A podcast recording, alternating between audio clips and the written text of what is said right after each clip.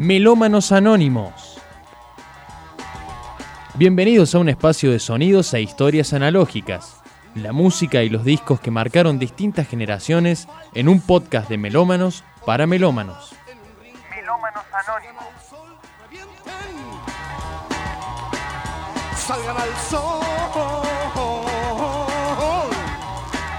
Salgan al sol.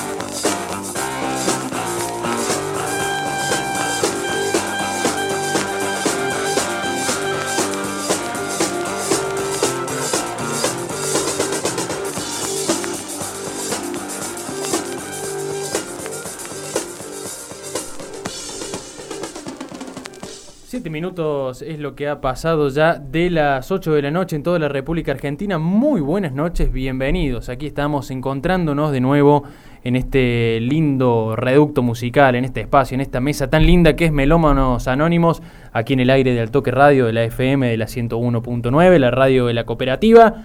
Y bueno, comenzando tranquilos hoy, ¿eh? con un tema tranquilo, con un disco absolutamente soft, muy, muy tranqui para esta hora.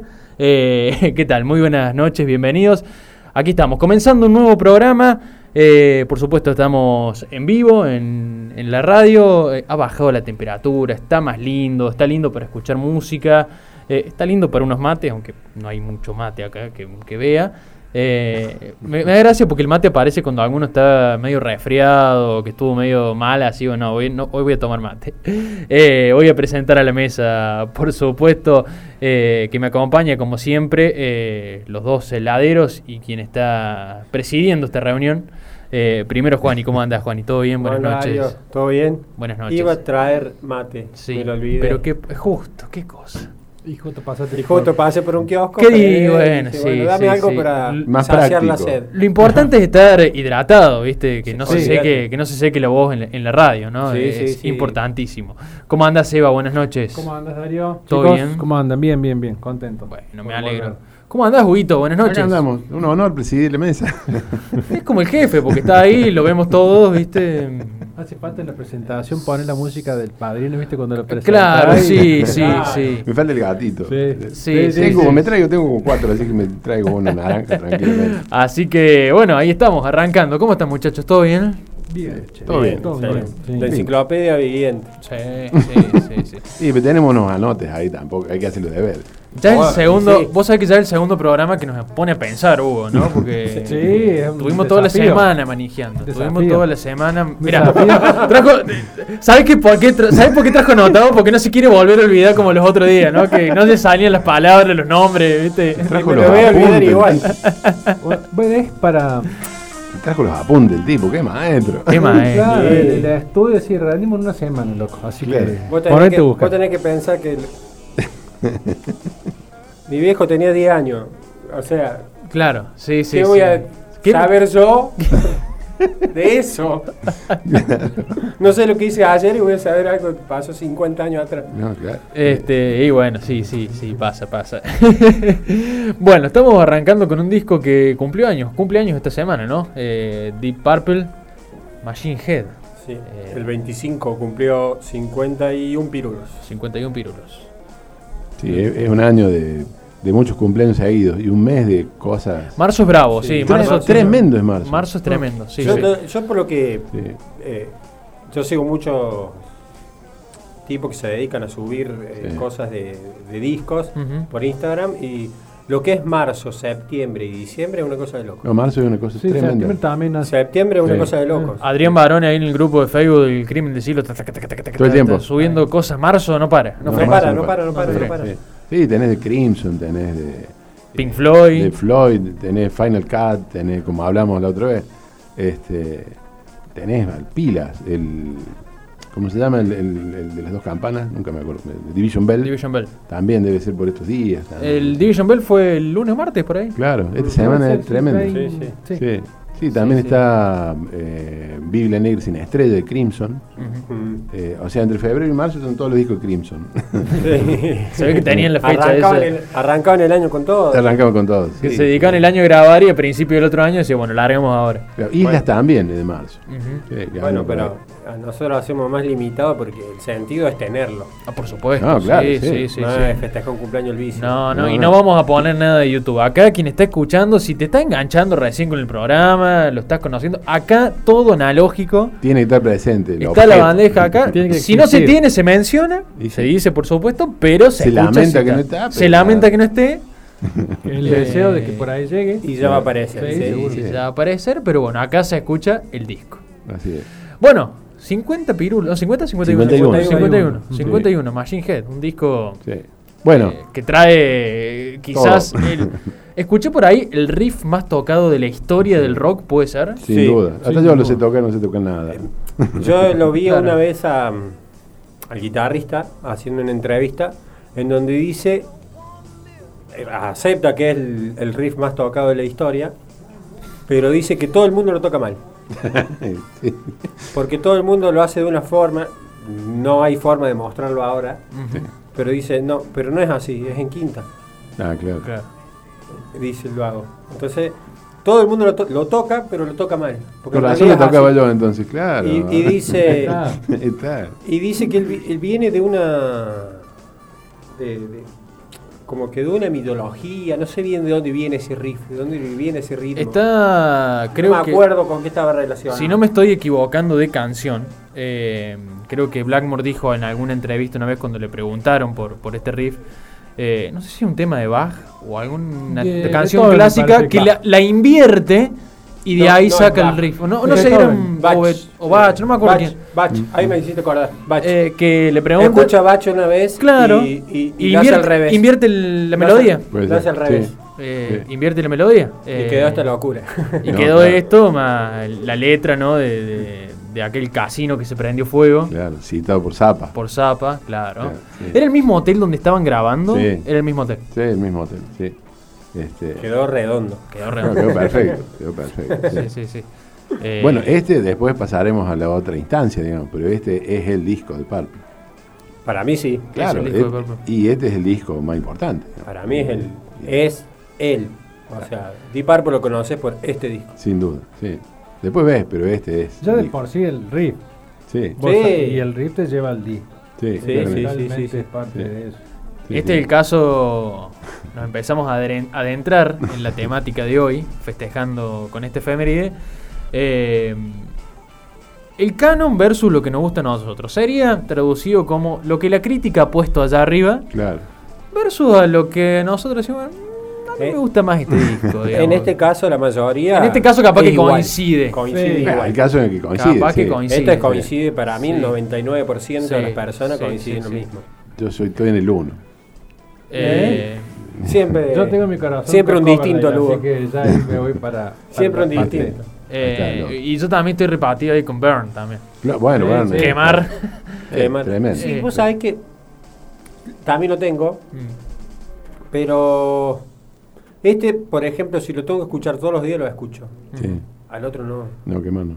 No, a quemar capaz que al segundo día ya basta. Hay, un disco que es distinto a todos los demás, me parece, que es Fireball. ¿El Este, anterior? ¿No es el Claro, claro. Ese disco tiene un sonido increíble. Hay, hay momentos que parece que tocan solos, tipo. no, es distinto ese disco. Y, y está producido diferente también. Entonces tiene como un sonido como más orgánico. Este es más áspero, Sí, sí. como in rock, digamos, como los otros, como quemar. Ah, Ese otro tiene como una producción como, no quiero decir más cuidada, ¿no? pero como más redonda, ¿no? Entonces, sí, Sí, es increíble ese disco también. sí, Me sí. da la sensación que es un disco más armadito, más pensado Sí. para que encaje, que por ahí Sí. este otro tipo de disco también como que da lugar Sí, a ciertas licencias o a cierto sonido más crudo Sí, también. totalmente. Capaz que haya totalmente. sido para, para, que, para entrar Sí. Claro, a por la supuesto, industria por y supuesto. después dijeron, estos somos nosotros. Claro, claramente. Sí, sí. Esto es. si les gusta bien. Matching Head, estos somos nosotros. Estos somos. ¿Te sí, gusta bien? Y si no, Bueno, anda a escuchar Soul. está muy bien, está muy bien. Absolutamente. Eh, uno de los discos imprescindibles, decimos, ¿no? De la colección Ah, que tiene que estar sí, sí o sí. sí. Y Indudablemente. encima, día que pasa, día que está más caro. Sí, sí. Antes se conseguía a la vuelta de la esquina. Vos lo conseguías usado en cualquier Pero es un disco que tampoco, a ver, si bien está caro ahora, es verdad, eh, no es un disco que no aparezca. o que No, sea no No, aparece. Pero que el ahora precio es bravo. Lo tenés que pagar. Claro, sí. Antes lo conseguía y capaz que aparecía a 500 pesos. Claro, sí, o, sí. o lo- o transformándolo al día de hoy, 4 mil pesos. Claro, 3 mil pesos conseguido un usado. Ahora te pone 9 para uno de época, 10. Claro. claro. Y ver cómo está. Y ver cómo está encima, porque este disco, como fue uno de los más escuchados, la mayoría están como este en este Muy caso. escuchado. Muy Muy escuchado. escuchado. El Este síndrome- está recontra remil escuchado. Muy pasado. El síndrome Sí. de Creedence. No encontrar uno de Creedence Pero, sano, pues, pero ni a palo. Pero ¿sabes lo que pasa con Creedence? Sí. Que aunque esté recontra remil pasado, Suenan. suena bien. Capaz que si lo tenés eh, inmaculado no te gusta tanto que como si estuviese pasado. Pero no, no se nota la fritura como se notaría en otro disco. No sé si el tema del plástico, no sé, no, no, no, no lo puedo, hasta el día de hoy no lo puedo entender. Hay Vos algo, ponés uno de. Creedence, yo tengo unos de Creedence que voy a decir, no lo pongan en la bandeja sí. porque te va a destruir la bandeja. Y, Y suena una bomba, es una bomba Sí. atómica. excelente. Sí, claro. Suenan bien, suenan bien. Eh, sí, sí, son esos discos que... Y capaz que tenés uno de otra banda, qué sé yo, y una marquita así en la punta. Ah, Salta. Claro, salta. sí. O un Sí, sí. toc, Sí, Toc. sí, sí, sí. toc. No. Eh, debe ser el material, prensado. no, no sé, Yo no pero- sé. pero- Descuidados sin bolsita, tirados a un costado. sí. Y ahí Yo está. tengo uno, uno que, que le agarró la humedad, la tapa, eh, disco crónica de, Sí. de Creedence. La tapa da asco, pero te juro que da asco. ¿Fue ese que compraste en Tras la Sierra, puede ser? No, No, no, lo compré acá en Río Ah. Cuarto, pero lo habré pagado 200 pesos. Claro. Estaba destruido la tapa, Sí. vos lo veis la tapa y daba- se desarmaba cuando vos lo movías la tapa. Y los discos suenan De Claro. 10. espectacular, ni un salto, nada. No, claro. Suenan una seda. Un- Impresionante. Un, un día tenemos que hacer un programa con ese tipo de cosas, ¿no? Sí. con, con los, con los recopilatorios que son clásicos, digamos. Sí. Porque muchas veces muchos escuchamos, lo primero que escuchamos de Creedence fue ese disco. Ese disco. O el, sí, disco- sí. o el lo rojo de ten- los Beatles, ¿viste? Yo lo Sí, tenía en CD. Claro. Es decir, después querés que todos suenen igual. Y no, no suenan. No, No, no- no. puede ser tan bueno como una recopilación los discos. Sí. Es Pero- como el, el grande el grande 30 éxitos de Rolling Stone. Del Ron, claro, sí. Sí, Más ajustado los temas que en ese disco. entran sí. No son discos hechos para que se escuchen bien. 30 canciones, El triple te En debe- dos 15 discos. por lado. Ah, en dos discos. En Ah, en discos. dos. Ah. Sí, en dos, Ah, pero. Pará. Sí, es una En compresión. estos cuatro temas, Te entran seis. no sé, hizo, hizo- magia el tipo. Al vacío, a la bandeja para que no salte, no, no se Sí, mueva. claro. La sopla, cosa. la sopla y te Sí, salta el tema entero. Pero los ingleses han hecho siempre eso. Sí, sí, Los sí, ingleses- sí, es sí. una maña de los ingleses, meter todo. ahí. Sí. Después una acá, eh, hablando de los Beatles, el, uno que largó, creo que se largó acá, Sí. que es como un dibujo. Sí, tiene 20, te- 20 temas. Tiene 10 Ah, sí. temas por lado. Sí. Sí. O sea, así Eh, se escucha también, ¿eh? Sí. Pero fue uno de los más vendidos también, Sí. porque lo conseguías en todos lados. Y tenía unos temazos, además. Sí, bueno, sí, sí. sí. Sí. digo, Era el- Yo tengo otro de las 20 baladas de los Beatles. Sí. Claro. Y también vienen. Y son esas recopilaciones de los 20, 30 temas que no fallan, que Claro. todo el mundo escucha, Eh, que para hacer sabes que te lo compran por hacer- eso. Fueron Ah. las ediciones para Sí, hacer plata. es para hacer plata, absolutamente. Esa es absolutamente. la, la lógica. Eh, bueno, se ha agotado el lado A. Eh, teníamos otra efeméride, me parece ahí que... No me acuerdo con cuál íbamos a avanzar de las efemérides que había. Donde que vos quieras. Si lo hacemos. Eh, sabes. lo tengo que buscar, tengo, el- ya, lo, ya lo voy a buscar, ya lo voy a buscar, ya lo voy a buscar. ¿Vos Eh, tenías uno? ¿Lado? No, no, efeméride no. Eh, No, no. Ah. No, tema 2 del lado A. Esto que vamos a presentar ahora, ¿es canon o es favorito? Eh, ¿O, es- este- este o es cumple el requisito? Y este está en la mitad. está en la mitad. Porque este es el más exitoso de la banda, digamos, pero lejos, lejos. Eh, y Estamos hablando de Supertramp, ¿no? de Supertramp y de Desayuno en América. Este salió el 29 de marzo del 79 y los convirtió en la banda hegemónica, ¿no? En un año en donde aparecieron The Wall, apareció Out of the Wall de, de- de Michael Jackson, el Discovery del Electric Light. En noviembre del 78 había salido Jazz de Queen y salió este disco y los puso ahí arriba. Este, los presentaba Tony Curtis, por ejemplo, en los recitales. Y este es un disco de, de una época donde creo que venían de dos o tres discos anteriores, puede ser, Sí. eh, que no venía siendo el boom que fue Supertramp después de Desayuno Americano. Lo que pasa es que este es el boom. Este es el boom, claro. Entonces tiene- Que le venían remando bastante.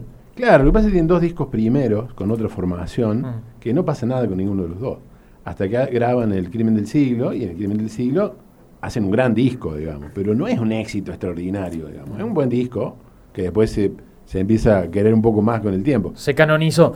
Claro, se canonizó como el mejor. Ahora, después sacaron Crisis, sacaron a uno de los momentos más tranquilos, el del piano, que es un disco extraordinario, que es el anterior a este.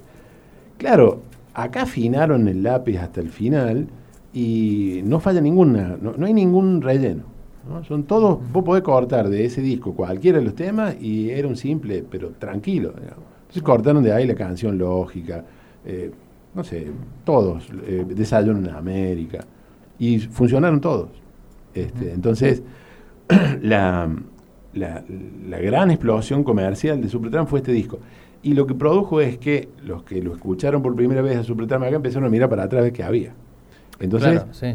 llegaron a través de esos discos que decíamos, ¿no? A través de Crisis o a unos momentos más tranquilos, eh, al, al- al crimen. Y los otros dos no, porque los otros dos, yo no sé si hubo problemas de edición o que acá no se conseguían. Nadie, nadie sabía que había dos discos antes del crimen del siglo. Durante mucho tiempo creímos que era el primero. No, no era el primero, era el tercero. Pero es el primero con la formación definitiva, que es Ah. esta.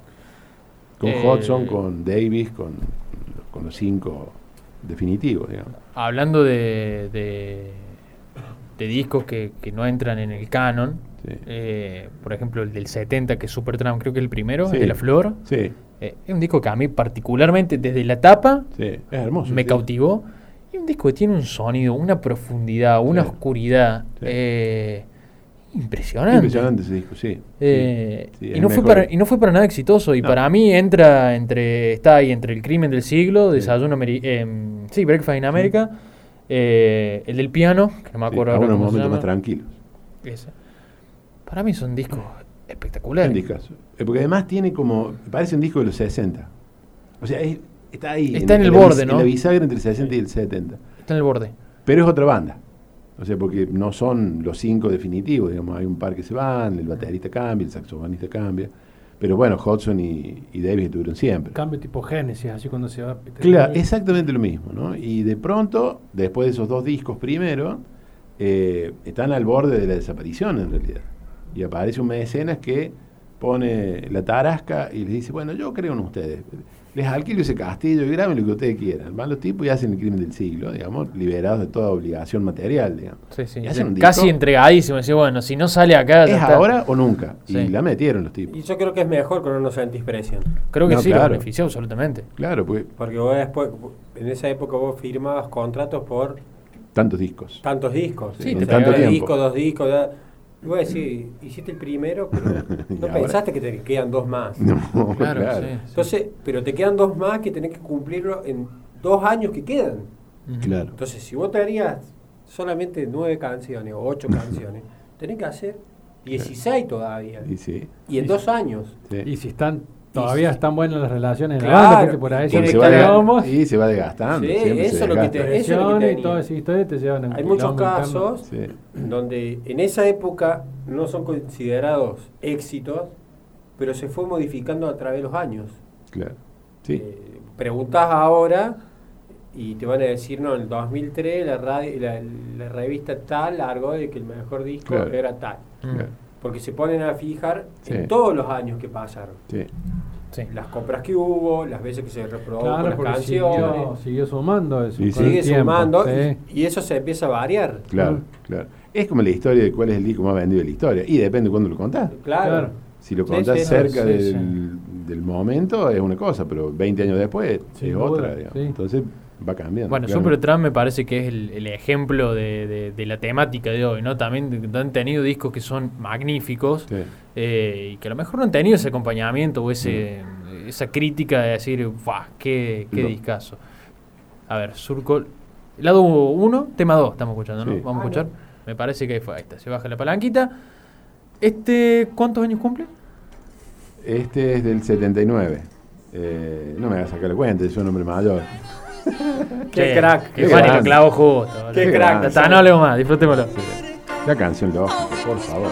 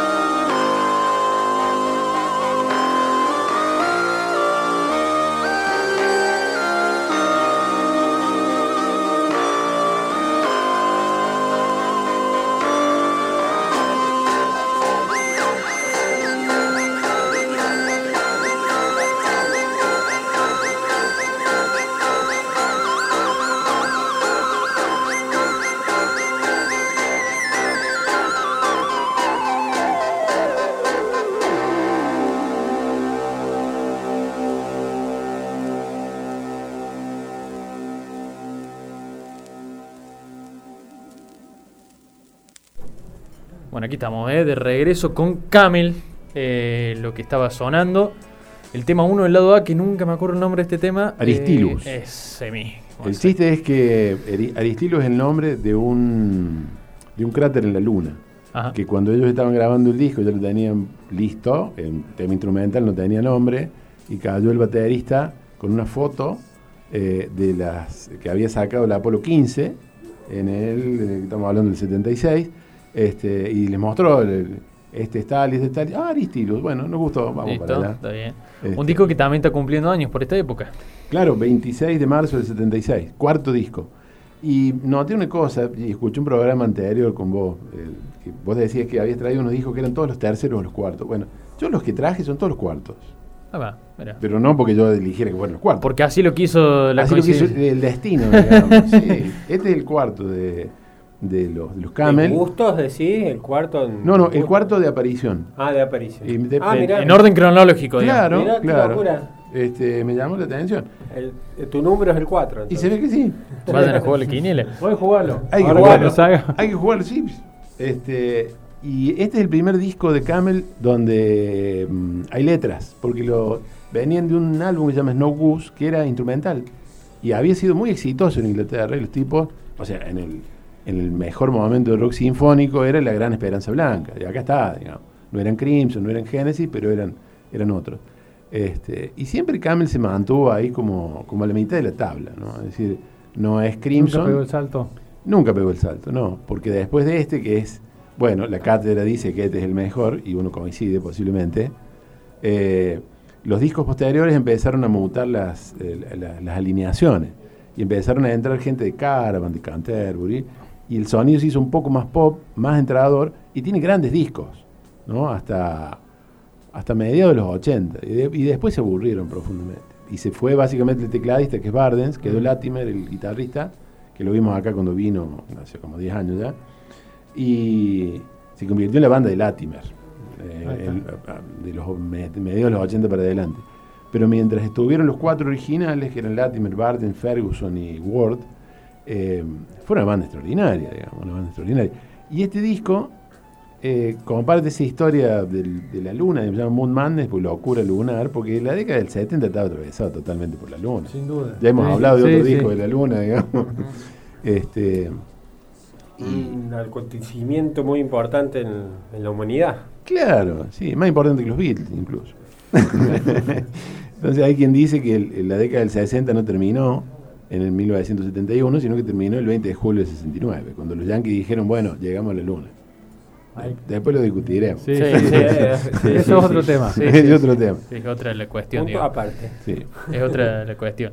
Eh, me perdí en la, en un punto ahí. El, Esto entra dentro de lo que la crítica es como lo de Camel por excelencia. ¿o es Sí, disco, sí, sí, sí. No, este es el, El, es el disco que marca el punto de Sí. hacia otra cosa, ¿no? Totalmente. Ujú. O sea, dejan de ser ese, ese, ese grupo que hacía música instrumental Bien. y se convierten en un, en un grupo con letras y qué sé yo, porque consi- bueno, ellos mismos escriben.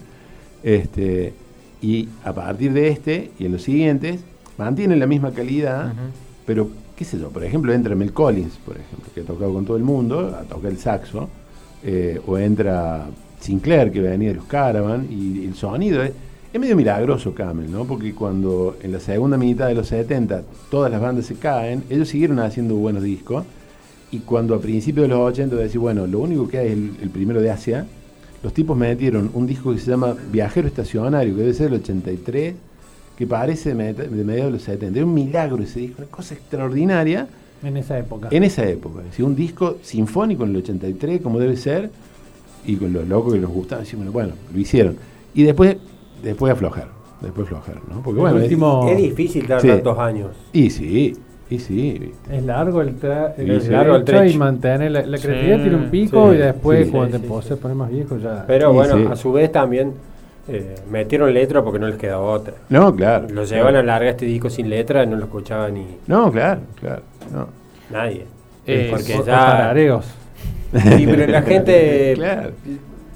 Llegó una época que la gente le buscaba, le, le buscaba sentido Sí, a, la- a las canciones Sí. y se buscaba estar identificado en las canciones. Sí, Claro. claramente. Bueno, ahí empiezan a aparecer también los discos mucho más conceptuales y no tan instrumentales de Pink Floyd, por ejemplo, Claro. también, por, por decir un- una Sí, banda sí. de la época. Sí. Eh, ¿no? De- Deja ese letargo instrumental Claro. de canciones como Middle, por ejemplo, de pasajes instrumentales de 20 Sí. minutos. claro. eh, y empiezan a aparecer los conceptos dentro de las canciones, ¿no? Más allá de, la melodía. Y este, Eh, este es un disco conceptual, digamos, claramente. digamos. Y está al borde de la, de la caída del sinfónico, porque es del 76. claro. Entonces está al borde del punk también. Entonces es un disco que llega en un momento medio torcido, Medio medio, crítico. crítico, pero se la bancó. Se la bancó, por eso que uno lo quiere tanto. este, y después tiene- resistió, No, resistió, resistió, mantuvo, el- mantuvo los trapos. como Sí. quien dice, como Sí. se dice. sí, sí. Eh, bueno, para quienes están escuchando, si recién te, te enganchas, esto es Melómanos Anónimos. Eh, hoy estamos hablando de el canon versus, o juxtapuesto, no sé si verso, ¿no? comparado eh, con aquellos discos que son significativos para nosotros, o que nos gustan, o que tienen algo que decir. Bueno, a lo mejor no es el disco más aclamado por la crítica Claro. musical, pero es el disco que a mí Pero para mí sí. Pero más para mí sí, me gusta. claro. Eh, y que se vengan de uno. y sí, y sí, eh, y ya que estamos en, en la época, si me permiten, eh, y después vamos a ir recorriendo los, los discos que han traído, eh, me gustaría tenerme en Pink Floyd, que es lo que había dicho yo hace un rato, eh, porque también van pasando muchas cosas, ¿no? Ahí hay una transición entre los Floyd psicodélicos de Sid Claro. Barrett, Sí. Dark Side of the Moon en el 73 y aparece We Should Be Here en el 75. Eh, que es un disco que me parece a mí, bueno, lo alaba Hugo, estamos, coincidimos. Totalmente. Es un disco que me parece a mí que quedó un poco, no sé si inferior a Dark Side of the Moon, porque para mí no es para nada No, inferior, para pero nada. quedó a la sombra, ¿no? De lo que Sí. fue ese- esa bomba comercial Sí, eh, que fue Dark Side of the Moon. Después le sigue Animals, sí. que para mí es otro discazo, Discazo también. tremendo, sí. Eh, Para mí son los tres más importantes. para mí, eso te Yo iba a decir, sí. ¿no? Creo que. Y, creo que sí. y quedan siempre al, al borde de Darkseid arriba y los que le siguen abajo, ¿no? Sí. Eh, yo le- les decía, eh, en la semana cuando producíamos esto, yéndonos a más Sí. fines de los 70, eh, la otra bomba que es The Wall, Claro. que es un disco magnífico, sí, eh, es un disco aclamadísimo, pero no es el disco que a mí más me gusta. Sí, así. Yo digo, No, a mí para mí, en Sí. ese sentido, yo me quedo con The Final Cut. Yo creo que, Que me- en ese caso, a mí en particular lo que me ha pasado con The Wall es que me han cansado escucharlo tantas veces. Claro. Claro, sí. A vos, a cualquier persona que vos le preguntabas de Pink Floyd, te mostraba The Wall. Claro. Y te Sí. mostraba The Wall, y era The Wall, y era The Wall. The Wall y era Dark Side of the Moon. Wall. En No, ese orden. solo el mundo era más pasable, pero era todo The Wall. Sí. Todo Otra lo, vez. lo del muro, que... el- eh, Claro, claro. Sí, fue medio. Yo tenía Sí, 17 años y ya me habían hartado. Yo Sí. creo que, bueno, también Sí. la película tiene mucho que Sí. ver con ese impacto, pero a mí lo, lo que me Sí, parece que no se le da mérito a The Final Cut, que es también es un disco que es significativo para Waters, porque también es primero el posicionamiento de Roger Waters, Mm. saliendo un poco más de este plano existencial, filosófico, lo que sea, un posicionamiento social, político, y que también tiene un... Lo que a mí siempre me, me atrapó mucho, que está directamente ligado a la historia argentina, porque es un disco que habla de la guerra de Malvinas, ¿no? Claramente. Eh, Entonces, y es un disco que habla de la guerra desde el punto de vista de un inglés. Sí. sí. Eh, lo cual me parece fantástico y un disco absolutamente oscuro, Sí, eh, angustiante.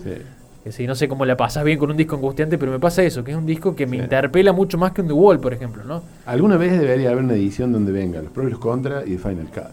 Claro. Yo lo compraría. Como álbum doble. Y me lo llevo a mi casa. Y lo pongo Eh, así, en ese orden. Es un Claro. disco impresionante. Es un un disco, disco impresionante. impresionante, Eh, sí. Pero bueno, no lo tengo. Pero tenemos Will Will Eh, Here, pero ¿sabes? tenemos Were Here, que para mí es otro discazo. También un disco incluso más dedicado a Sid Barrett, me parece. Sí, que totalmente. ese final de, de Dark Side of the Moon, bueno, Shine on Crazy Diamond es, Es él. es él, es la locura de Sid Barrett, me Claro, parece, ¿no? sí, claro. Parece que siempre se busca, la historia busca siempre un ganador y tiene que haber uno. Y Y sí. lo- te lo posiciona quien cree que va a ser el mejor, pero claro. no por eso. A mí me parece que es el no, disco no es como... ju- no es justo. Sí, sí, Eso sí. que decís vos. Seba, a mí me parece que el disco que lo reivindica un poco a Barrett, ¿no? Que Sí, dice, claramente. bueno, tenés tu lugar en la historia, no, digamos, sí. y, y es este disco. Sí, fíjate vos que eso lo llevó también a, a que eh, Gilmour le produzca los, dos- los dos discos. Claro. Hay dos discos solistas posteriores a Will You Will Here que provienen de esa aparición, ¿no? esa aparición de ese tipo que apareció ahí que no sabían Y quién no era lo reconocían. y no lo reconocieron y después de todas maneras Gilmour lo, lo volteaba siempre. ¿Es, que es tan una- así como dicen o Eh. fue medio como una leyenda? que- No, que sí, apareció Ah. ahí, ¿viste? Porque, bueno, Pink Floyd, él era Pink Floyd. Sí. Este, y retomaron el contacto, aunque Gilmour siempre lo, lo, lo volteó. Yo dije una vez, eh, hay una novela media extraña que se llama eh, Rojo Floyd, de un italiano, que cuenta la historia de los cuatro, eh, pero fic- ficcionalizada, digamos, ¿no? Pero es como una crónica de esa época, ¿no? Del, del principio de Floyd hasta más o menos Wall. Es linda esa novela, que es del 2015, por Ah, ahí. no. Este, es nuevona, sí. Este, y es muy interesante porque está, cada, muchos capítulos están migrados desde cada uno de los cuatro o cinco, ¿no? Y vieron que en, en- en los discos de Floyd siempre hay bichos. Entonces cada uno es eh, el hombre águila, el hombre chancho, digamos, y, y es uno de ellos, digamos, es fantástico. Es lindo ese disco, ese, ese, ese, ese libro. También son lindos todos los libros. Eh, ¿Seleccionas vos? eh, tema 1 del lado 2, el Japa Cigar, vamos a escuchar, que es un temazo espectacular. Tremendo. Eh, y también tiene toda esta connotación también en algún punto, si está dedicado para, para Barrett, también me parece que es en algún punto una continuación de algo que quedó en Dark Side of the Moon, ¿no? El tema de, de la explotación, el capital, la fábrica empieza a aparecer acá y tiene su punto máximo en Animals, ¿no? Sí, sí, sí. Eh, Cuando vos quieras. bueno, lo vamos a bajar entonces, bájalo, bájalo. Bueno. Vamos a escuchar Hub a Cigar. Permiso.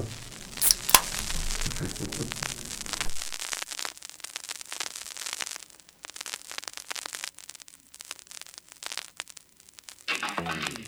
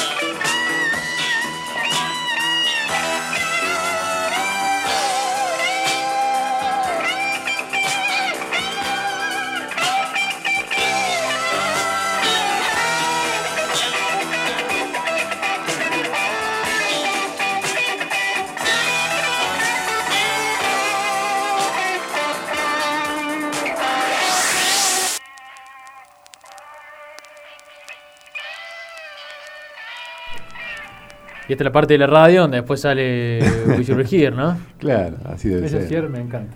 Sí, Ese no, final sí, es tremendo. Tremendo, es espectacular. Bueno, un- Entrador como. para mí uno de los discos más importantes Totalmente. de los, de los años 70 de la historia de la música, del siglo XX, de, de lo que sea, de la Sí, historia. una maravilla. digo, Eh, sí. Es impresionante. Bueno, seguimos avanzando. eh, y lo que hay del otro lado cambia rotundamente lo que venimos escuchando. Eh, vamos a dar un giro de 180 grados. Nos Sí. adelantamos casi 20 años. Sí, sí, no, nos vamos 20 años para, para adelante. Cambiamos las reglas del juego. Cambiamos la Cambiamos red de de década, el sonido. que, sí, sí. Totalmente. Un sonido nuevo. Eh, Inventado cambiamos por de, ellos. de continente, nos vamos para otro lado. Sí. Eh, Salimos del sinfónico. chao. Nos vemos. Sí. Otra. Pero ya volvemos. Sí, vamos a volver, vamos a volver. Uno siempre vuelve. Uno La- siempre vuelve. La apuesta antagónica. ¿Qué te gusta más? Lo que dice. Bueno, salió un artículo hace unos años diciendo que este era el mejor disco, según la Rolling Stone, Sí. el mejor disco de los 90. Entre los 100 mejores discos de los 90 El estaba. mejor. Por eso ahí, Es entra- medio ahí entramos en el quilombo. es medio mucho. Pero bueno. ¿Vos decís, che? Y ahí está la, la apertura. a- abrimos el juego. claro. claro. El canon te dice la, la cadena. ¿Es este? así. Te dice, este es el mejor, este es el que abrió, este es el que Claro. cambió el sonido, el que tiró abajo la música glam Sí. que venía haciéndose, Sí. le abrió la puerta Sí. a una nueva generación. ¿Reventamos el estudio? Para, para. ¿O no? Yo no sé Vamos si que- tranqui. No, no, no, porque. No, no, porque reventamos el estudio. Ni siquiera, no, ese no, no. Vamos al 5, el anteúltimo. Hay una negociación acá muy interesante. Sí, sí. no, le parece que el primero ya sonó hasta en boliche Claro, sonaba sí. Yo cuando me acuerdo que salíamos a. ¿Qué era Cuando- tema de cierre ese ya de cuando No, estaban echando o sonaba no, en pleno? Ah, Cuando estaban entrando todos, sí. largaba con el himno, con el hit, con el que fue el himno de una generación de los 90. Claramente. Pa- que yo fue en parte, Sí. fui parte, valga la redundancia, de, Claro. de que sonaba en todos lados. Yo Estamos digo- hablando del. Yo digo que lo escuchemos y después. ¿Escuchamos y después largamos después el verso? Después Dale. hablamos, sí, sí.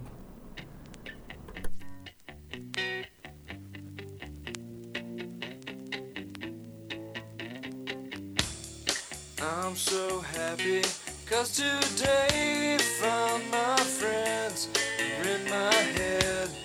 I'm so ugly, that's okay cause so are you. Book on is Sunday every day for all I care. I'm not scared.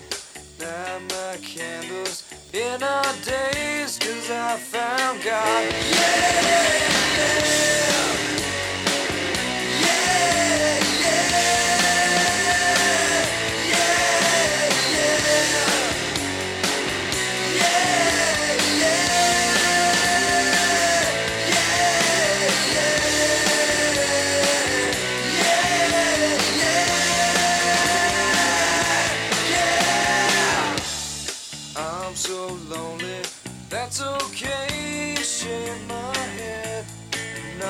sad. And just maybe I'm to blame for all I've heard. I'm not sure. I'm so excited, I can't wait to meet you there. I don't care. I'm so horny, that's okay. My will is good. I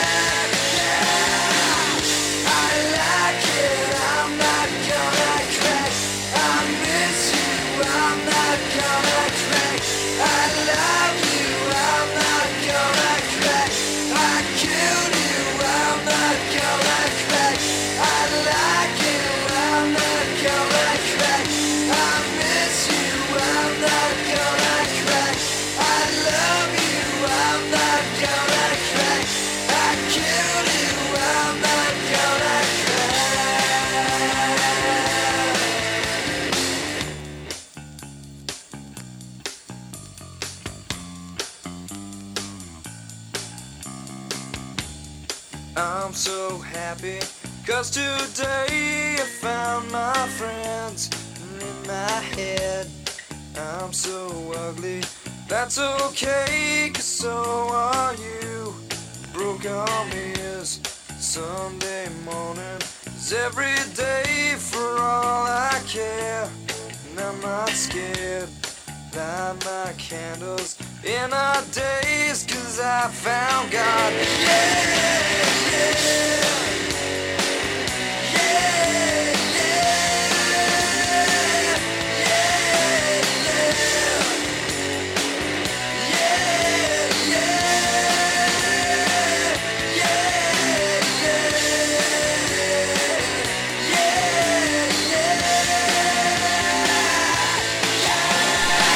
Al último derrite así como cerebro, ¿no? Se pone, se pone áspero, se pone áspero. Estamos escuchando Nirvana, obviamente, si hay algún desprevenido dando vuelta. Desprevenido que se durmió Eh, 30 años. Que se perdió 30 años de historia. Bueno, estamos escuchando Nirvana. El disco de ellos. Eh, bueno, Nevermind, ¿no? El Nevermind, disco. Sí, el disco del Dinerito en el agua. El polémico por donde se lo vea. El Eh, loco salió a, a buscar El de las dinero, 70 de- denuncias. Sí, Sí, sí, sí, que sí, nunca sí. prosperó nada. No, no, no, no. Bueno, este. Al final no hizo, no hizo un dinero el N. No, No, no, no, hicieron creo que único que 200 hizo- dólares cuando el- los viejos prestaron el niño para Sí, la foto y, y nada más. y fue lo único, creo. Claro, en realidad tiene que hacer juicio a los padres. Claro, claro, tal cual. ¿Qué tiene que ver el Pero después tuvo la carudez de buscar fama tirándose él de grande a la pileta y tomándose la foto. Exactamente. Sí, y después, Y después sí, salta, hace que juicio. Claro. Ese Eh, es su caso, monstruo. Sí, sí, sí. Sí. Eh, un, disco que, un, un disco que no dejó de ser eh, icónico también, ¿no? Por, por la tapa, por eh, lo, lo que mostraba, por lo que traía también, ¿no? El, el grunge. Es sin duda el, Eh, por el hit también. el- Si vos te pones a leer así el- los resúmenes de, las décadas, es el disco que. mm, emblema de la época. De la generación, básicamente. Sí, El himno es el que estás escuchando de fondo. Ujú.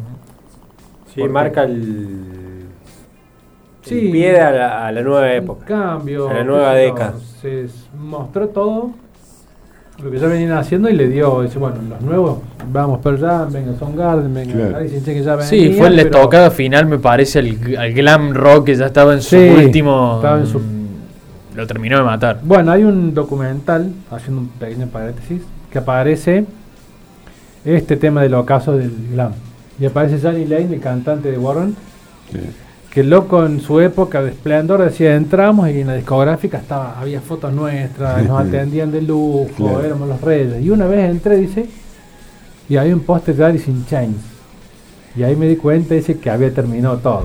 El loco se dio cuenta que se le bajó la persiana No, y se le acabó el show. Y sí. Fue básicamente, bueno, Sí. Alice in Chains venía ya anterior, Sí, pero bueno, en 90, 91, 92 se terminó de, sí. de caer todo. Y los grandes fracasos de esas bandas glam a principios de los 90 son cuando aparece todo esto, los discos de Motley Crue que no prosperan, no van a Claro, ningún lado, claro. eh, los mismos integrantes de las bandas que empiezan a buscar proyectos alternativos más o menos cercanos a lo que se está escuchando ahí. Kiss sacó un disco medio grunge, el Sí. de Carnaval of Souls. Sí. Bueno, Monte Cruz sacó uno buenísimo, a mí me encanta mucho el con el cantante que estuvo un solo disco, John Eh, Corabi. Sí, Corabi. El Monte Cruz, Monte Cruz, que fue un discazo así bien sucio de la época, pero fue lo Luego un disco también, eh, por esa época no se va Tommy Lee también y tienen otro bate- No, Tommy Lee se va, bueno, no me acuerdo. Ay, no. En este disco está, pero no eh, sé, no acuerdo. Capaz fue el momento de la aventura con. Capaz que fue, fue por ahí, sí, sí. Pero bueno, ese disco con Corabi fue un fracaso absoluto. Eh, pero si lo ponemos, hacemos crítica. Si lo si yo tuviera cualquier Monte Cruz y tuviera ese, digo, el que más me gusta a mí Sí. personalmente es ese.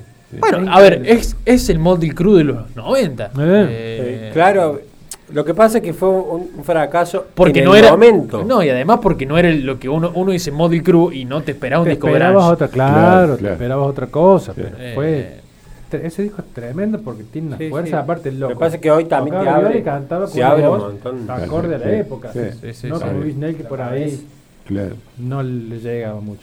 Pero también termina. Ah. también termina, además de con el glam, termina con el, con el sonido de Manchester. Porque Sí, vi- cae con el el- sonido inglés se cae Sí. cuando parecía que venía, digamos, con, con los Happy Monday, con los Stone Roses. Ese acid house de Claro. la hacienda, toda esa época. Y claro, se termina. se- este disco lo liquida. Fue poco también la vida. Son dos años, Sí, son dos años. Linda.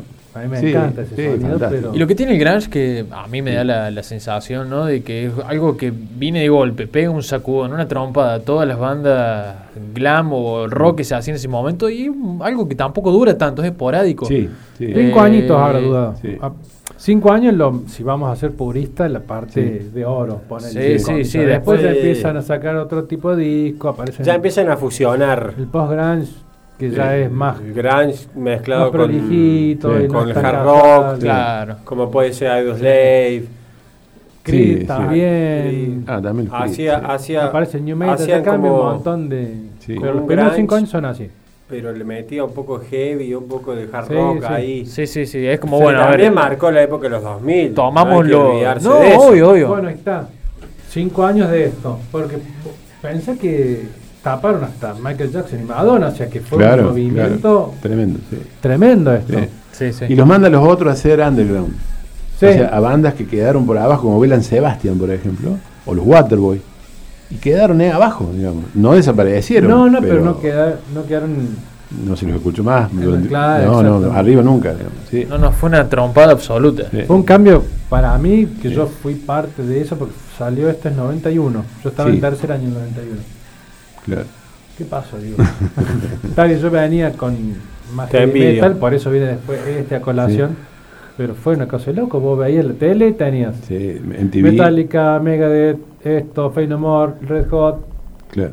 Green Day, todo rock por todos lados. Sí, sí. Que años atrás no se veía y después tampoco se Sí. veía tanto. Fue un cambio. sí.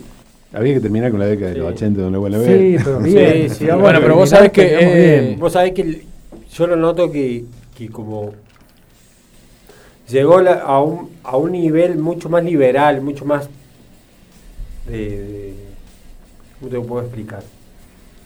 Más de que el escucha se baja más de edad. Ah, O sea, Más chicos. Más claro, claro, sí. en esa Y época... llega más pibes, sí. Más a pibe, te hablo 12, 12 años, 13 años y se morían por escuchar Nirvana. Pero Y no de hay- que hay cambio en la tecnología, Claro. aparecen Sí, sí, hay otros Sí. medios de Obvio, obvio, los canales obvio. a pleno, Sí. antes no había tanto. Aparece más canales de música también porque MTV Y, hasta y a su, vez hasta su sí, momento. aparece, aparece más la demostración del público, me gusta tal. Claro, sí. Vestirme Sí, como... sin duda. Tomar bandera, digamos. Claro, antes era... Más genérico. más- claro, más genérico o más... Me, me mantengo en el margen. No tan fan, claro. Claro, ahora eh, en los 90 fue la transformación. Las remeras, que la forma de vestirse, que, Yo que para- un estilo. eh, marcaron tribus. Tal cual, exactamente. Marcaron tribus. Por ahí yo creo, sin entrar por ahí en polémica, pero para mí creo que fue el último gran cambio cultural eh, fuerte, en los 90. Ya hoy, No, o sea, no, de los no. 80 a los 90 fue fuertísimo. Yo que Sí. lo viví, para mí fue fuertísimo. Ya después, Claro, siguió unos años Se más. vio uno en 2000, pero no el cambio como venía. Lo que pasa es que este cambio viene del glam y viene esto que marca fuerza. Es un, es un corte disruptivo porque no es que una Y- transición. Y lo que pasa No, en, los- no, en pero el aparte 2000, cambia el todo. cambio fue Claramente. también muy bueno, pero no se nota tanto porque fue un poquito más light el cambio. Claro, ya las bases No del fue, cambio eh, fuerte fueron. No, tremendo. estos son cortes disruptivos y me parece que también la- la- uno lo ve en, en lo disruptivo que son los discos de las bandas que venían haciendo rock en los 80, ponele. Y llegan los primeros años de los 90 y cambian radicalmente el sonido. Lo que decíamos, Motley Crue un ejemplo, los Kiss, eh, los Red Hot también, que, que toman la escena con Blood Sugar en los 90. Venían de un Mother's Milk que era fa- más Era más funky, funk, que tenía otras sí, cosas. Y sí. eh, Blood Metido Sugar es un corte absoluto y es otra cosa distinta. Bueno, la década cambia todo. ¿eh? Eh, Sí. cambia, o sea, obliga, o sea, o haces un disco grunge o lo más cercano al grunge posible con el estilo que tenés o te quedas absolutamente O afuera. Esa es la sensación que da de, de ese pase de los 80 a los 90. Vos me hablas de eso, pero también tenés. Mega cambió mucho el sonido, Megadeth. Metallica sin Sí, duda, sí. de Este Foral al álbum Sí. negro fue una cosa abismal. Megadeth también igualmente. Eh, Pantera, Pantera que hacía más glam hard rock, Sí. saca Code from Hell 91 y prendió fuego Absolutamente medio mundo, todo. sí. Sí, sí. Y ahí va, Suicide el mismo, Fade No More se mantuvo siempre en su línea, pero Sí. hubo un cambio en los 90 que dijeron, o haces esto, morís. Lo que pasa es que El caso nuestro es el. el- ellos se mantuvieron así. Pero, eh, por ejemplo, si te vas al, al- al local es totalmente distinto. Sí, es otra cosa. Es increíble. Eso, otra Lo- cosa. Local Increíble como- más- es, es increíble como el local siempre estuvo apartado del resto. Y sí. ¿Estás hablando del local argentino? Argentino. Sí, Hablando sí. del argentino. Tot- totalmente a destiempo con el Sí, resto. ¿sabes qué me parece? Porque yo lo que Depende- noto es que eh, eh, el inglés y el yankee siempre estuvieron ahí en competencia. Sí, tratando de ¿A ser quién quién fue el el mejor? primero en cambiar el estilo al cambio de época? O al cambio de década. Es que El sabe- argentino siempre siguió Es que sabe que su me- ritmo como él Pero capaz el resto del mundo, más allá que el argentino, creo. Sí. No sé si por ahí batallas entre grandes. A mí me gusta mucho. Estados Unidos. que, haya- que, haya buscado su rumbo. eh, sí. Me No, gusta el rock de- el montón. rock de los 90 Porque si argentino, te- eh, si- lo eh. que pasa es que si te pones a pensar, si el argentino hubiera buscado también hacer algo parecido a esto, estaríamos hablando siempre del mismo estilo. Sí. No, no. El estilo. te Pero lleva además- de un estilo al otro. Pero además... eh, En una misma época. Las épocas cambian. o- Hablaba del 2000. Y lo llamativo de los 2000, cuando termina esta música, digamos, es la emergencia de una cosa llamativa, digamos, que es la, que es la, que es la figura de la mujer como sujeto político. Entonces, ves en la música, los primeros discos de los 2000, los más exitosos son los de Nora Jones, Amy Winehouse, que, que empezaron a finales de los 90, eh, donde mezclaban el rock, el soul, el jazz, y era otra cosa. Y eso se volvió hegemónico. En los, en los pri- vos, te fijas en los primeros discos del 2000, 2002, 2003, 2004, son todos discos de mujeres. Entonces, que ya no eran Tracy Chapman, no, no hacían rock, no, no, hacían claro, folk, hacían otra folk. cosa, eh, eh, como Amy Winehouse o como Nora Jones, digamos, que, que anda cumpliendo años, me parece que hoy. Deberíamos Mira, traer un ¿quién? disco. ¿no? Mira, Yo- mira. Nora Jones. Ah. A ver, para, ahí lo, ahí lo buscamos. A ver. Pero bueno, sí, te- eh, o sea, como decís vos, el 2000 fue más leve porque ya el cambio heavy fue en el Claro. 90. Claro, fue la, el 2000 fue la evolución del 90. 44 Pero está buena cumpliendo hoy. época ¿Viste? también.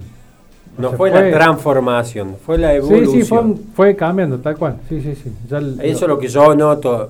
Sí, sin duda, es lo mismo que... Es Porque disruptivo. Una cosa es la transformación, Sí. otra cosa es la evolución. Es disruptivo en todo punto también y, y ahora pensando un poco en esto que decíamos de si en los 2000 hubo algo así, yo creo que en los 2000 eh, el- se da como todo este cierre también, ¿no? Eh, para mí el, el punto, siempre coincidiendo por ejemplo con, con los 60 y los 70, para mí el punto donde se termina toda esta etapa contestataria de este rock eh, que es más de los jóvenes también, más eh, disruptivo absolutamente, el punto de cierre de eso y el paso al, al nuevo milenio es Bootstrap 99. Puede ser. sí. Bootstrap 99 termina de liquidar, eh, me parece, todo el, todo el rock y ese rock skate también que estaba medio ahí conviviendo, ¿no? Con The Offspring, eh, Blink, Mm. Wayne, 80 sí, 182, todo ese tipo de estilo. Sí, eh, también empieza, para mí marca un cierre ahí con el fracaso de ese Woodstock Sí. eh, y ya le da paso a otra música Entra- más, sí. Es- muchos decibeles más abajo, muchos Punk. decibeles mucho más abajo. Lo que pasa es que ahí también. Mezcla con grunge, así medio Sí, sí, un, punk rock más, adol- más adolescente, pero Más más, adolescente. más Me tranquilo, hablando de, de Sí. relaciones de adolescentes, cosas, barrio, ¿viste? Cosas más 10 decibeles más abajo. Sí, 10 no, decibeles sí, ya no, pasó. no. Lo que pasa es que No el me 2000 disgusta también- para nada. Está bueno, Me sí, pero buenísimo. no tiene el, el- el nivel del grunge. No, No, Me parece buenísimo, porque por ejemplo a mí lo que me pasaba en mi adolescencia es que escuchaba por ejemplo lo que era el rock nacional, no el internacional, porque al estar en otro idioma Mm. mucho no lo entendés, Ujú. menos en la adolescencia, es que tampoco el, el- el local lo terminaba de entender, Claro, siendo un adolescente. claro, sí. Lo que pasó con estas bandas en los 2000, que metió mal la adolescencia, es que un adolescente te entendía lo que estaba escuchando. Claro. Bien, Sí, sí. Que eso es lo que buscaron. Buscaron ampliar el margen de edad, porque la tecnología lo obligó. Claro, sí, sí. Llegó un momento en los 2000 que te caía un pibe de 12 años, pa, quiero un Disman. Claro, seguramente. Sí. O pa, quiero un reproductor MP3. Ujú. Sí. O Sí, pa, la, quiero internet para escuchar música. la- la- la tecnología empujó Entonces, el cambio, empujó- claramente, como siempre. A, a hacer, a ampliar la edad para escuchar. Claro. Sí. Eh, Ampliar la edad para la escucha. Mm. Sí, capaz que el grunge no llegó más temprano y llegó más afines por, por esta cuestión que vos decís, digamos, el letardo fue ahí. Buscarlo más an- antes, Ujú. Eh, cuando estaba de moda el tango, te estoy hablando de los Años 40. 40. 40, lo escuchaban los adultos. Claro, sí. El Sí. pibe no te escuchaba nada, ¿entendés? Los pibes empezaron a escuchar música en los 60. Claro, pero a su vez también limitado. Sí, claro. No te escuchaba un, un Zeppelin o un Doors. El tipo te lo escuchaba cuando ya tenía Claro. 18 años para arriba. Sí, sí. No te lo escuchaba con 14, 15 claro. años como lo escuchaba ahora. le permitían ponerse pantalones largos. Claro, Ah, y bueno, y a principios de los 70 ya Sandro era polémico. No, Claro, los por eso los de digo. fuego era lo más rock and A mí me rollero. parece, Claro. fue un cambio muy, Exacto. muy bueno para la escucha.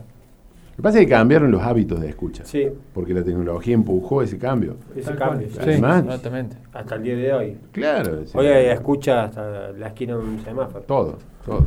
Todo y aleatorio, digamos. Eh, no, sí, absolutamente. Vuelvo Sí, sí, sí, cambia. a mis manos mágicas. Eh, Juani, Juani hoy está teniendo. No, no, no quise decir porque te voy a quemar, boludo. Mano de Te- cirujano. te- hoy, yo- ahora yo le voy a decir que está teniendo manos mágicas y lo, va a que- lo voy a quemar. Lo voy a quemar absolutamente. Eh, bueno, estamos eh, repasando esos discos que han sido significativos para nosotros, para nuestra historia, que no necesariamente cumplen tanto con el canon o el canon decimos esto alabado por la crítica, ¿no? Por, por los que saben, Por los que saben. entre Por los que- comillas. Por lo que se Los autolegitiman. expertos, los expertos. Los que se admiren entre sí, digamos. Eh, Sí, sí, qué sos. Bueno que sos. Qué bárbaro. Vos sí, también, sí. no te Sos quedas atrás, ¿eh? hermoso, digamos. ¿Te gusta que te digan que Bueno. sos A ver.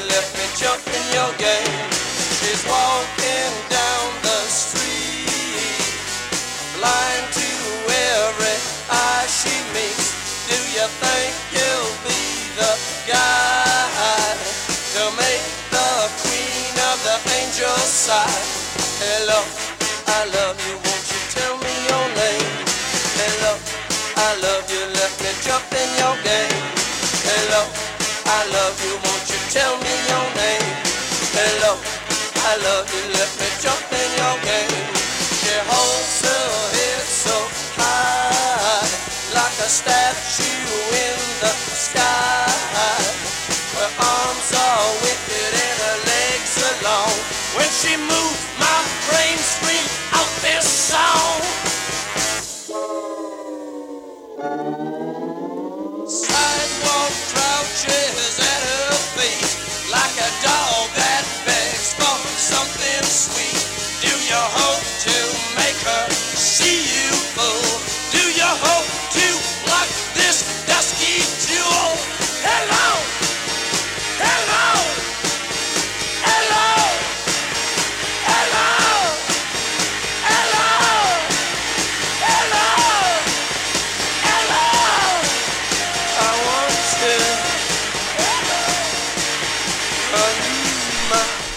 ¿El canon o el favorito? El canon. O ambos dos, ahí va. Pero a su vez ese grito tan característico de Morrison que es hermoso, Eh, que es como un desahogo. Pero este es el canon. bien. Estamos escuchando los dos, Justamente ¿no? este, Sí. este tema fue el que lo llevó a ser puesto uno por cinco semanas, si no me equivoco. Este tema, este disco.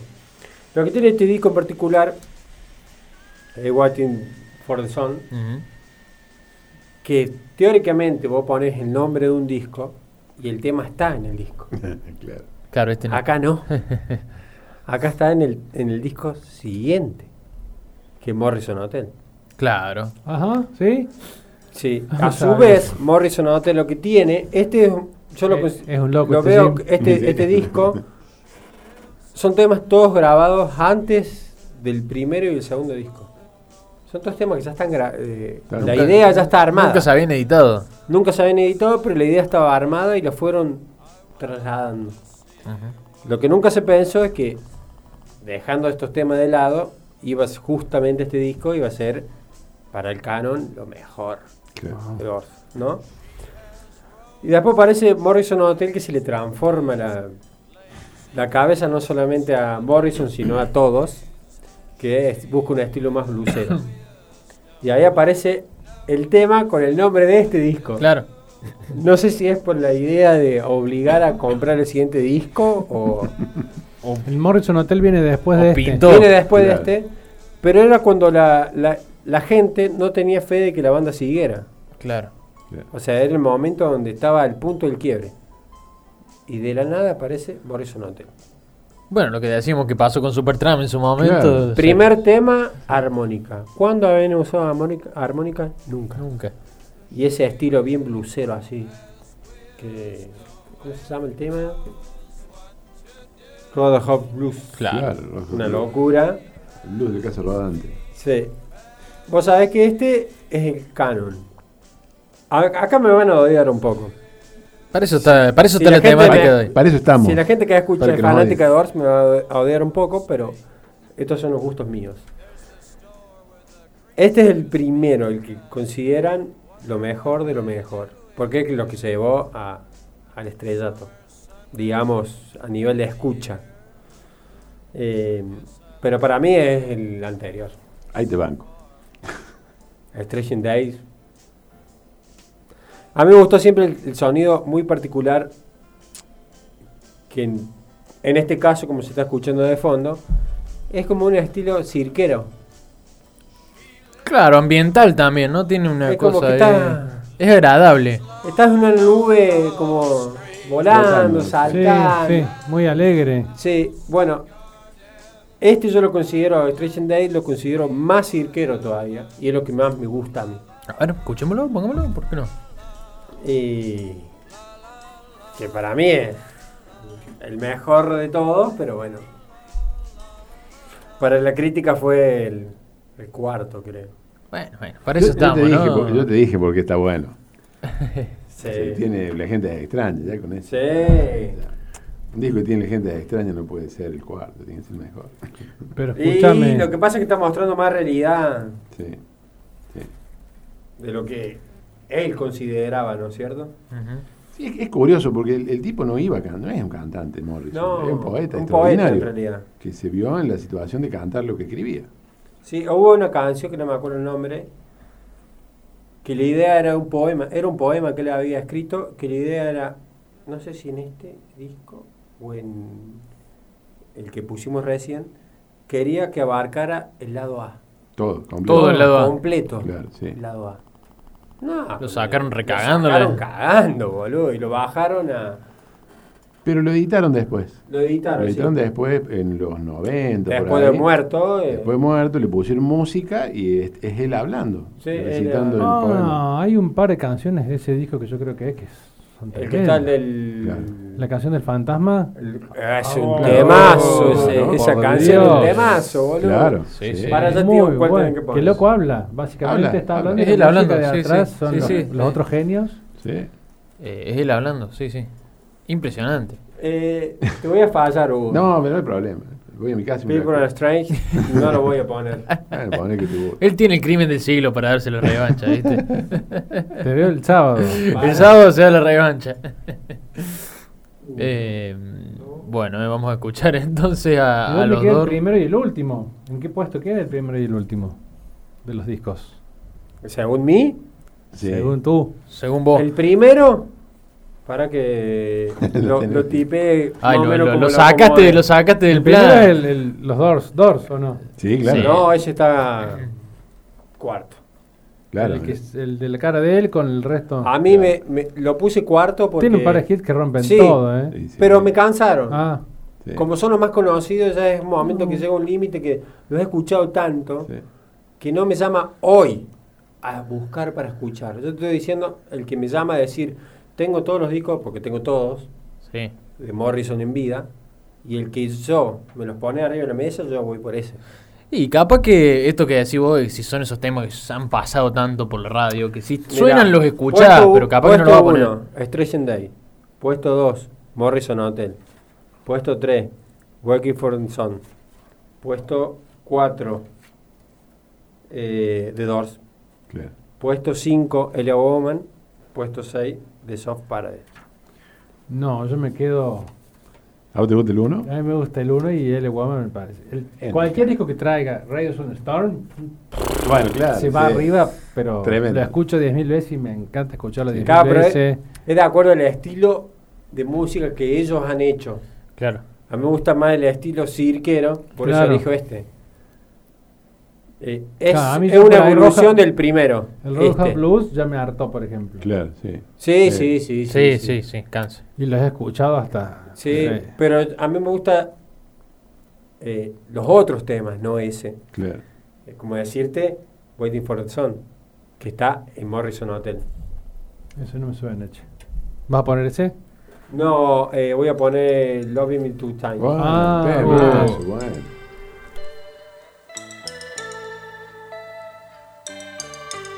Para error técnico, error técnico no es ese. Error técnico, sí. Error técnico. Puede fallar. Puede fallar. Eso Ahí es. va, ahí va. La do... El 3 del 1 es Two Times. Sí. Le has errado el lado, Juanio, ¿no? ¿Puede Creo ser? sí. ¿Puede ser, puede ser o no puede ser? sí. Bueno, pero por ejemplo, volviendo para no, Sí, que no hayan esos silencios incómodos. sí. Eh, Tranquilo, hits tranquilo, no En, en realidad hay que pensar y- que es celeste el disco. Claro, Eh, no se ven los surcos. claro. En esta te vamos a dar la derecha, ¿viste? Se acá puede fallar, acá puede fallar. Me Si encanta. transparente por ahí. Peor Claro. transparente. No, es el- Peor, yo lo veo como un, turquesa así medio marino. Es precioso medio. el disco. Y la galleta dorada es impecable. No, es muy muy, lindo. muy, bonita esta edición. Es hermosa. ¿Era el tres? Eh, realmente muy linda. Sí. El 3 del A ver, vamos a bajarlo. Vamos a bajarlo. a ver si suena. Dos veces. Ahí Muy va. bien.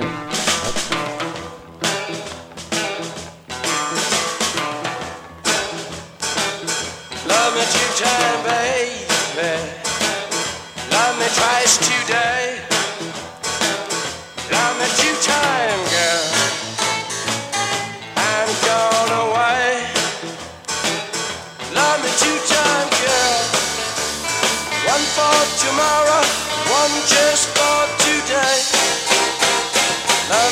Me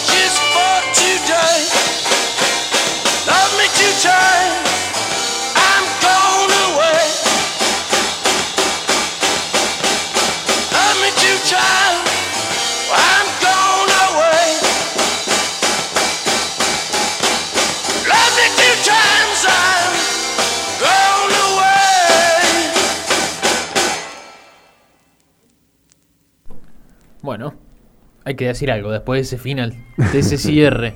Cómo me encanta cuando explota el chavo. Oh, es una cosa de loco, sí. Siempre que, que, que escucho ese tema en algún lado, o en alguna juntada en la casa de Juan y que siempre suena, siempre va a sonar Doors. Eh, em, perdón. Eh, es escuchar el tema y mirar a un costado y ver la mímica del Juan y dando el momento radio, ¿no? Pero el Juan y pasándola muy bien, Claro, tocando la batería. haciendo la batería aérea. Me dejaba el pelo largo por Morrison Claro, en mi adolescencia, imagínate. Impresionante, impresionante. Bueno, ¿eh? Qué, qué, qué disco increíble, qué, qué disco Sí. increíble. Realmente Para mí es el mejor. Cuando vi que lo largó la nación fue como. Se me llenaron de brillo los ojos. venga, venga, Venga para acá. venga para casa. Como sea, lo compro. Eh, bueno, este es el disco el preferido del Juani, ¿eh? Se salió del canon, dijo, está bien, los, los que saben dicen esto, yo digo esto. Es del puesto 13 aún en canon. Bien, Bueno. Primero el que mostré recién, después el clásico de Doors ujú, y tercero este. bueno. Huito, Bueno, vamos a que. Vamos a las cosas mismas. Directamente al, al hueso. Al hueso, Nada de preámbulo. nada de dar vuelta, Nada de dar nada, nada, de dar Nada vuelta. de darle. eh, Sí, que no. Nada de buscar una explicación. No hay, no yo, introducción, ya está, viste, no está. darle importancia a la, a la, ¿viste? No de sentirse culpable como a yo. la academia. Claro, loco, basta de pedir disculpas, no, acá no, No, claro. ni, ni permiso ni perdón, no, no, ya está, no, no. no. Cinco. Cinco del lado A debe ser. A ver, Así como te lo di. eh, va a sonar y después vamos a charlar. Como quieras. Me sí, parece que me parece que, que es oportuno, ¿no? Sí. Eh, a ver, que, en realidad no vi que sacaste, a ver. Este. Ah, ah, sí. Sí, Eh, este es. Sí, sí, sí, sí. Eh, Jamón del medio. Si viste la, la tapa del programa, Em, la imagen vista del programa, yo creo que es ese el que el, el Hugo muestra. Che, ¿cuál sería el canon más allá que este va a ser? Y es el sargento. Ah. El sargento es el canon, pero allá. sí, sí. que suene.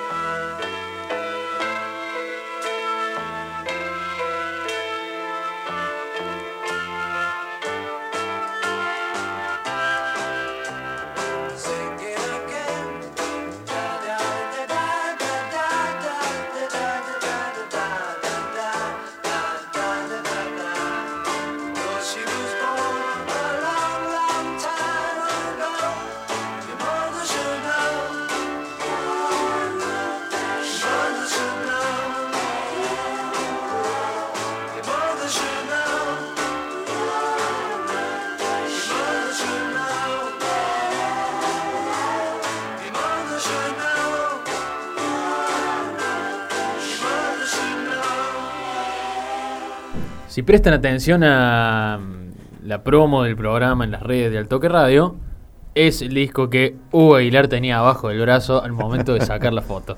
Claro, Este es- fue el disco que le íbamos a mostrar. Nada es coincidencia, estaba preparado para este momento. Hugo. claramente, Si nos claramente. invadían era ese disco. Y sí, era este tema. Y negociamos. Negociamos de inodoro, como decía Inodoro este, claro, este es el disco que no tenía que existir, digamos. Este disco en realidad no existe, porque el centro de este disco que salió en el 67, que no es el canon, el canon de los Beatles es absolutamente el, el Sargento Pepper, en realidad estaban haciendo otro disco, y el centro era Penny Lane, por un lado, y Strawberry Fields, por el otro, que lo largaron como un simple de los dos lados A, mientras terminaron de hacer el, el otro. Cuando pasó el furor del sargento, que no pasó nunca en realidad, sacaron otro disco, la BBC los contrató para hacer una idea que tenía McCartney, hacer un especial de televisión.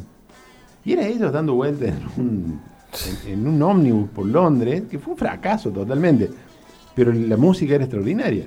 Y la juntaron acá, que en realidad no salió como LP, sino que es un doble EP. Con la edición original no es, no es un LP, sino que son dos simples Ah, con los temas. Y es una especie de santo grial ahí que algún día manotearemos. Algún- Algún, día manotearemos. Pero mientras tanto escuchamos este que no se escucha mal. Y claro, este eh, tiene, por supuesto, Penny Lane, pero tiene este tema, Tu madre sabría, que es como el- la síntesis de todos los Beatles. Y como decíamos, ¿no? Es un vals. Y, pero son los Beatles. Es una cosa extraordinaria. Este, y es un disco del 67, que es compañero del Sargento Pepper, sí. pero eh, a mí me supera este disco.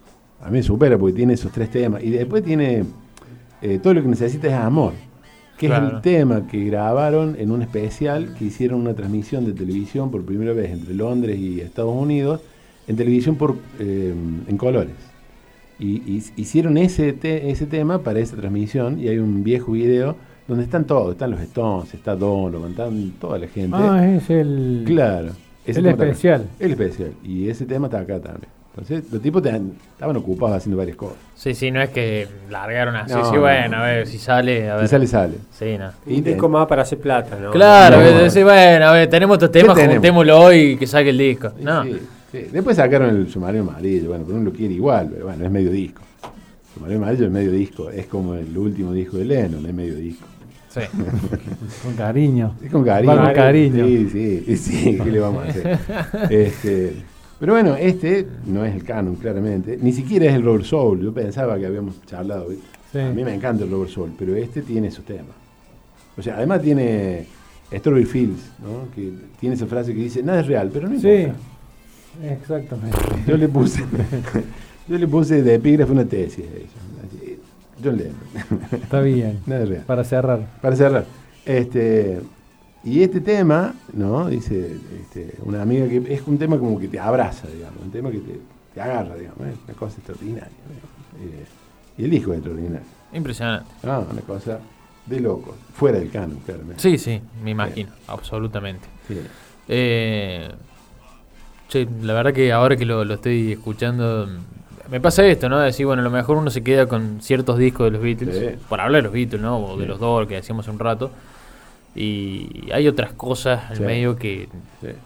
que Sí. escapan absolutamente de lo que se ve todo el tiempo y que es impresionante, ¿no? Que te muestra un universo musical y un abanico musical dentro del estilo de las mismas bandas que es una cosa tremendo, interesantísima, ¿no? Eh, Y- y espectacular. está lejos del blanco, por ejemplo, todavía. Claro, es, claro no está, existe es una todavía. eternidad de lejanía.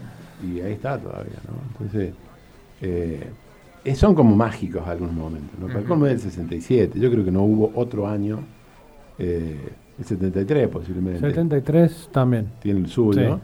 pero el 67 es una cosa tremenda, digamos. Ya que hablábamos de rupturas y de, Ujú. de los 90, el 67 es, es el año más importante de la música popular del siglo XX, porque salió todo en ese momento, ¿no? Incluso estas cosas que quedaron En un ahí, segundo. segundo, tercer plano. Y, La historia los puso. Claro, ¿viste? Era tenía que tanto poner. lo que había alrededor que, Ujú. bueno. Este, pero aún Alguien tenía que, Claro. que Claro. pagar el precio y Sí, los sí. que- Y sí, y sí, Absolutamente. absolutamente. Eh, yo sé que tenés algún otro ahí Hugo, que no, no es canon y que me gustaría Como que lo, usemos eh, para, cierre. Para para ir ya bajando un poquito la persiana de, Bueno. de este episodio de hoy. Ah, bueno. Eh, Tenemos Pero varios. ¿Cuál de todos? claro, estoy viendo de acá y son uno mejor que el otro. Ese habías dicho en un momento. ¿Cuál decías vos? ¿Este decía vos? No, vos habías dicho el, el de Este. Queen. El, ese lo estoy mirando con cariño, sí. Bueno, Sí, pero sí. ¿cuál te habías ido vos a Crimson o Estaba entre ese, estaba el de, eh, entre el de Queen. Sí. eh, y a ver, ya Pasa después. que el otro en rock en mi caso, pues ya Purple ya, puse. Claro, Purple pusimos, abrimos. Bueno, podríamos cerrar con, con Queen entonces. Vamos a hacerlo con Queen. Eh, Ruby y los Bad Company. Bueno, elegí el, el que te guste nomás. Le damos Eh, sí, le damos para adelante. Mientras tanto, bueno, les recuerdo que este programa va a estar subido mañana a Spotify. También ahí lo van a poder escuchar en nuestro canal de Spotify. Entran en el Toque Radio, están las listas de reproducción. En el Toque Radio hay un apartado de los melómanos, así que ahí pueden escuchar todos los programas subidos en orden. Se van a compartir en nuestras redes, también en las redes de la Feria de Vinilo de Río Cuarto. Ahí va. Exacto. Eh, hablando de Sí. feria, tenemos feria, eh, ya estamos a nada de abril, 22 de abril tenemos feria, eh, así que avisamos con tiempo, no digan El 6.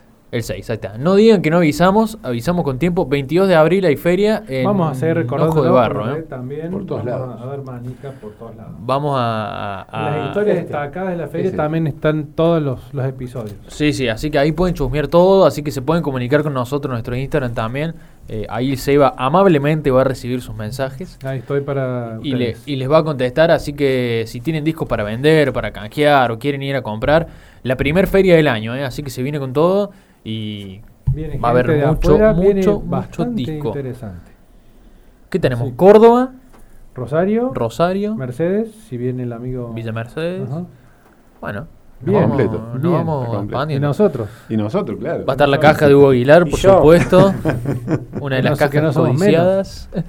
Sí, algo habrá. Eh, che, eh, no sé cuál era el tema. El El seis. 6. El 6. algo siempre hay? Algo Di- siempre hay. Dicen que es bien. el Cada tema- que voy Hay mucho.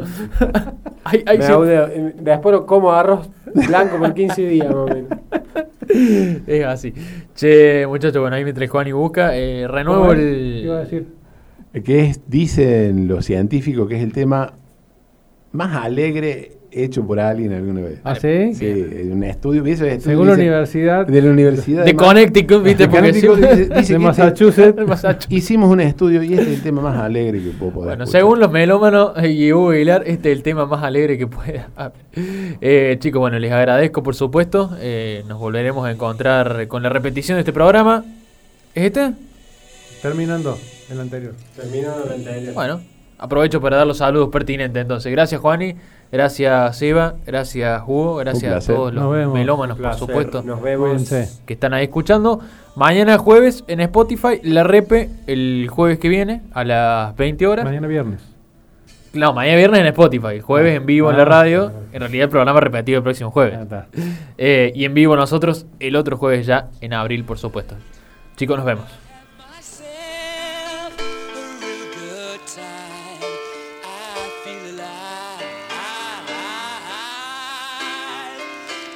World